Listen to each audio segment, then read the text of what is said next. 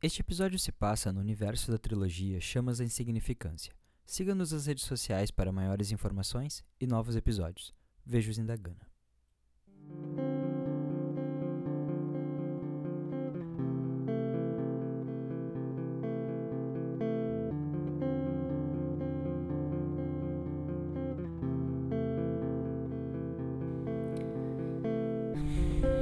Hoje faz cinco anos que Carlos partiu. Ninguém ousou dizer que as coisas seriam melhores algum dia. No entanto, segui minha vida ao lado de Rodolfo. Ele me lembra tanto Carlos, os mesmos trejeitos. Não só herdou o típico mau humor matinal do pai, como também aprendeu a bater o joelho na mesa de centro da sala. Ah, querido, tu faz tanta falta aqui em um momento como esse. A faculdade está trancada de novo. O dinheiro está aqui, esperando Rodolfo reaparecer e se matricular.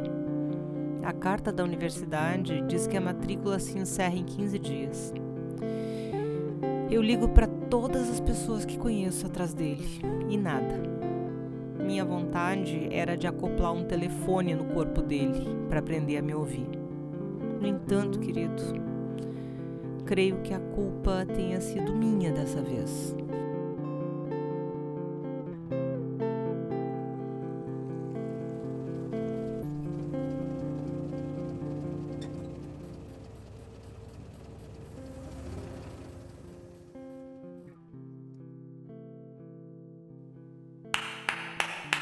Ô mãe!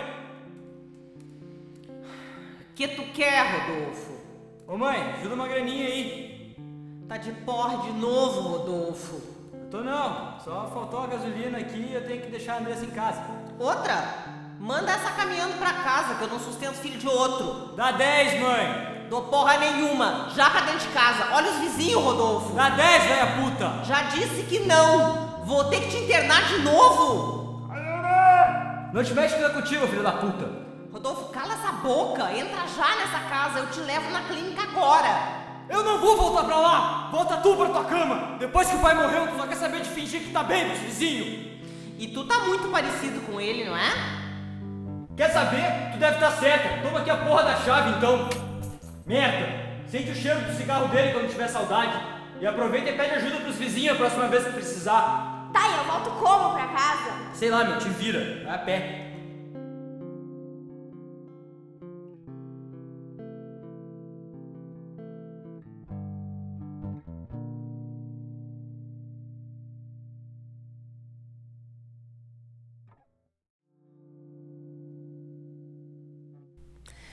Desde aquele dia não vejo meu filho.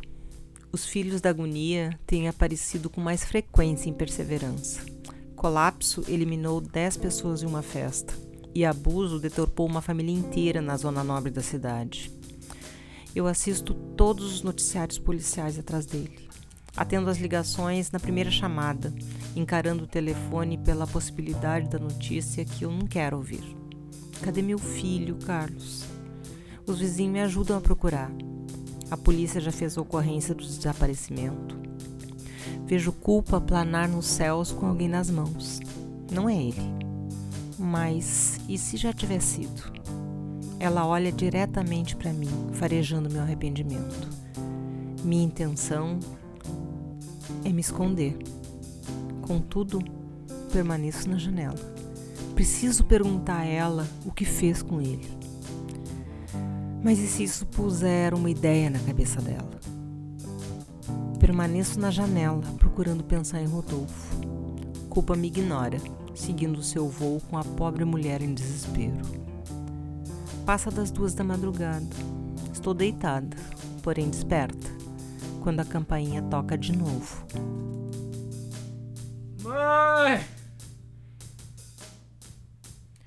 Meu coração se preenche com aquela voz. Pego as chaves, corro para a porta, abro e vejo Rodolfo, sujo de poeira e sangue, enrolado nos tentáculos daquele homem enorme que me fita com olhos perversos. Ele pula o portão num salto, parando na minha frente. É abuso, o mais cruel filho de agonia. Desculpa, mãe! Desculpa. bem, meu filho. A Bus aproxima os seus tentáculos do meu rosto. As ventosas grudam na pele, absorvendo as lágrimas ao verem aquele monstro agredir meu filho. Olha. Olha, mamãe. Linda, mamãe! Linda, mamãe!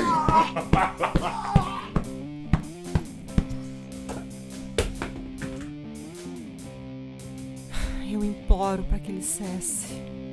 Os demais vizinhos ouvem, observando desesperados pela janela. A ponta do outro tentáculo bate em meu rosto.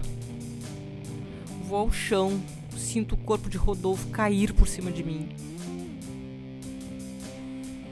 Permaneço em silêncio enquanto abraço meu filho. O peito respira, apesar dos ferimentos. Ele tava na sarjeta. No Muki foi coragem. Não vai me agradecer por trazê-lo de volta!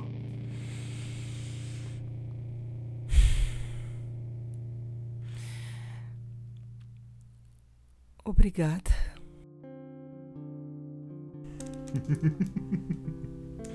o monstro voa após se saciar daquela covardia. Rodolfo recupera a consciência e se agarra ao meu corpo desesperado. Mãe. Mãe. Mãe. Me leva pra clínica. Me leva. Me leva. A mãe leva meu filho. A mãe sempre te cuida.